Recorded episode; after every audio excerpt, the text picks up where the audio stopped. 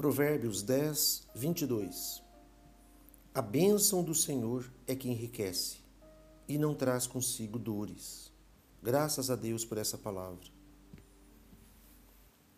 A bênção do Senhor, ela nos enriquece com saúde, com paz, com alegria, com contentamento, com a plenitude da sua salvação, nos enche de esperança, de felicidade, de domínio próprio. A bênção do Senhor, ela é o maior presente que o Senhor tem dado aos seus filhos, com a salvação plena.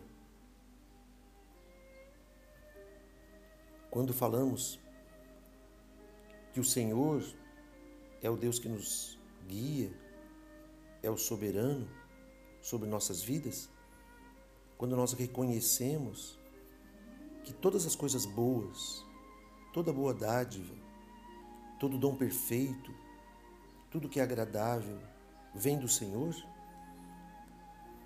quando nós demonstramos essa gratidão e reconhecimento pelo que o Senhor é, por aquilo que Ele faz, nós compreendemos a grandeza da soberania e do domínio e do senhorio que o Senhor Deus tem conosco.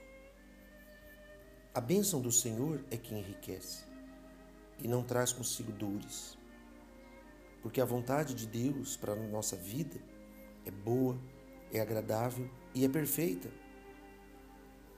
O mal não vem de Deus.